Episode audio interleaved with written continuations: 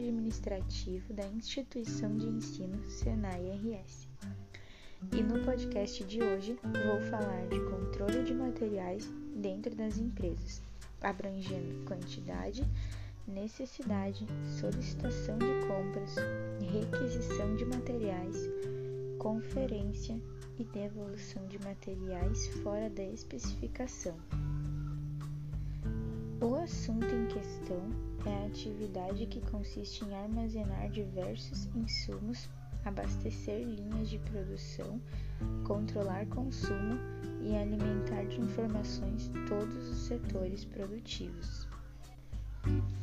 Recebimento: O recebimento vai desde a recepção do material na entrega pelo fornecedor até a entrada nos estoques coordenando e controlando atividades de recebimento e devolução, analisar a documentação recebida, controlar volumes declarados na nota fiscal, conferência qualitativa e quantitativa dos materiais recebidos, etc.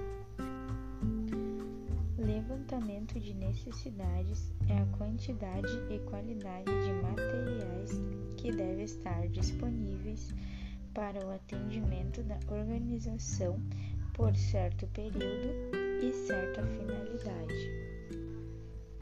Requisição de materiais significa solicitar algo a algum setor. Um usuário requisitante preenche a requisição e encaminha ao seu gestor, que pode ou não aprová-la. Se aprovada, segue para uma unidade executora, também podendo ou não ser liberada a execução de tal atividade. Este sistema tem o objetivo de controle e organização de entrada e saída de materiais do almoxerifado, local onde ficam materiais da empresa. Solicitação de compras é um documento que deve informar o que se deve comprar, quantidade, prazo e local de entrega, provável fornecedor. Conferência de materiais.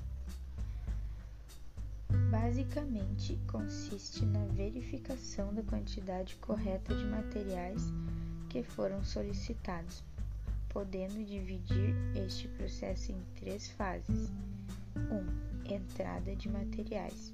2. Conferência da quantidade de materiais recebidos, que deve corresponder à quantidade declarada pelo fornecedor na nota fiscal. E 3. Conferência de material ao fim que se destina. Confere a qualidade de material recebido inspeção de materiais. É a modalidade que acompanha durante a produção, inspeciona o produto acabado e a ocasião do fornecimento. Devolução de materiais. Fora de especificação acontece quando mercadorias adquiridas estão em desacordo com o seu pedido ou fora das especificações encomendadas, deterioradas ou com problemas de qualidade. Este foi um breve resumo sobre controle de materiais dentro das empresas. Espero que tenham gostado. Até a próxima!